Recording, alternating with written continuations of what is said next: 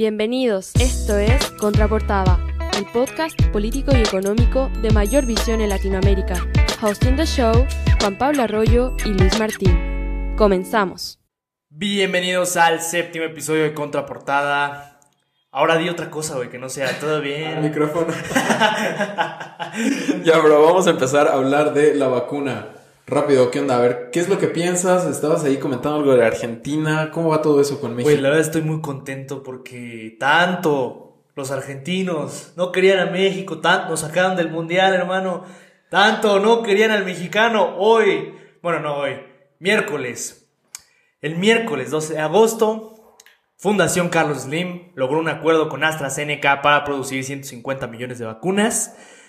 En una primera fase, en una segunda hasta 250 millones de vacunas con un costo de 4 dólares aproximadamente para ellos. Y bueno, va a ser el vínculo con los argentinos, ¿no? Para poder obtener la vacuna, güey. Sí, la, la, verdad es que ahorita pues estuvimos revisando toda esta información y la verdad estuvo padre porque hay cosas muy interesantes, ¿no? De que esta vacuna pues va a llegar a todos los países latinoamericanos con excepción de Brasil. Y pues muchas veces uno se va preguntando esto, ¿no?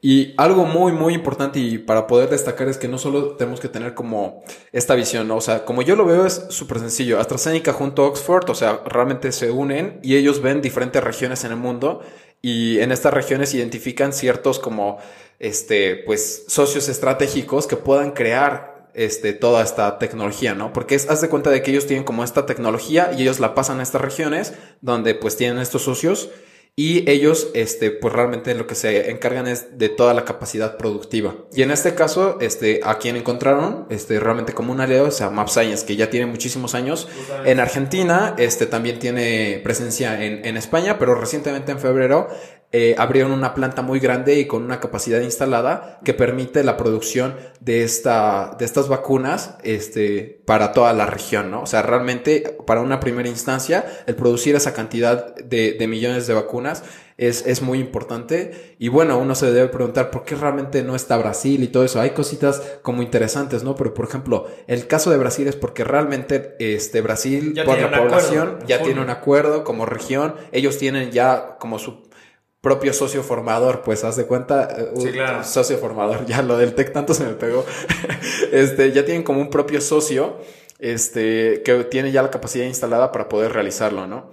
Entonces, pues la verdad es por eso, ellos tienen directamente para poder, este, dar a su población, y bueno, en este caso, la alianza, este, con la fundación de Carlos Slim y, este, y Argentina, Buenísimo, me parece una entrada muy buena para poder este, darle una nueva solución. Digo, hay riesgo, ¿no? Como en todo. ¿Qué es lo que piensas en este caso? Bueno, eh, eh, primero quiero decir que obviamente México va a asumir muchos riesgos, en concreto Fundación Carlos Slim va a asumir el riesgo de pagar ciertos insumos para adelantar cierta producción. Lo que busca eh, el director de Fundación Telmex y también de alianzas estratégicas de América Móvil, Arturo Elías Ayub, ya, ya comentaba en la semana que, que, que lo que están buscando es poder asegurar o, poder aproximar la fabricación completa de la vacuna, ¿no? Entonces quieren adelantar un proceso de, de compra en ciertos insumos para poder tener lista la producción, para cuando llegue la aprobación, que va a ir a, a- cuando se, se hagan las últimas pruebas,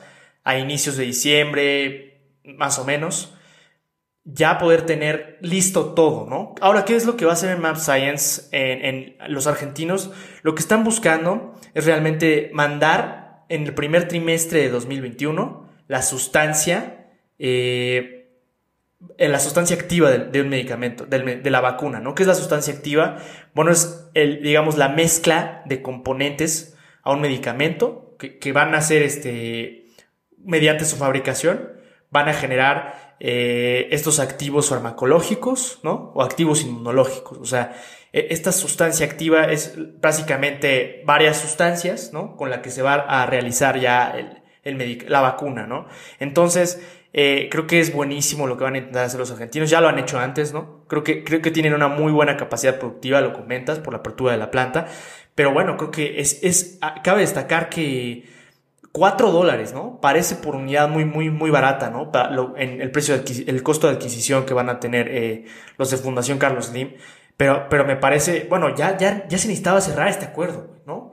Eh, comentaba Arturo eh, Elías Ayub que, oye, es que Carlos Slim pedía, ya cierren el trato, ya cierren el trato, y le decía, no, es que cuesta tanto, ¿no? Nos va a costar tanto, y decía, no, no, no, se tratan de vidas, no sé qué, o sea, querían acelerar ya muchísimo el proceso, ¿no?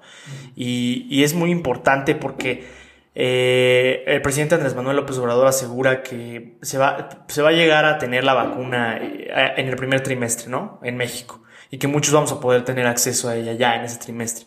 Pero esperemos que la fabricación comience mucho antes, ¿no lo crees? Y qué importante va a ser Argentina también en, cuanto a la sustancia. No, claro, o sea, aquí sí hay que destacar este justamente el tema que tú dices del factor tiempo, ¿no? A muchas veces no está muy bien este, tomada, digamos, por ejemplo, en el tema de, de, Rusia, o sea, en qué fase se encuentra, si realmente está siendo aprobada o no está siendo aprobada. Ahorita esta, pues sí hay que tener en contexto de que está en esa fase 3, que es cuando tiene estas 50 mil pruebas, y bueno, realmente que se tiene hasta noviembre todo este proceso que tú explicaste anteriormente es, es bueno y es algo como para que todos entiendan, hagan de cuenta de que la tecnología la tienen este, AstraZeneca, ¿no? Ellos la envían y todo ese proceso se realiza en Argentina. El paso final se realiza en México y a partir de eso es la distribución. Cómo es que va a llegar a los diferentes países también es un tema más que todo de logística. No hay como que va a haber una preferencia como para México o para Argentina. Realmente va a ser un tema de logística y realmente si es una empresa que puede fabricar esa cantidad, no va a haber mucho problema en primera instancia en llegar a la mayor cantidad de países en, América Latina en el menor tiempo, ¿no?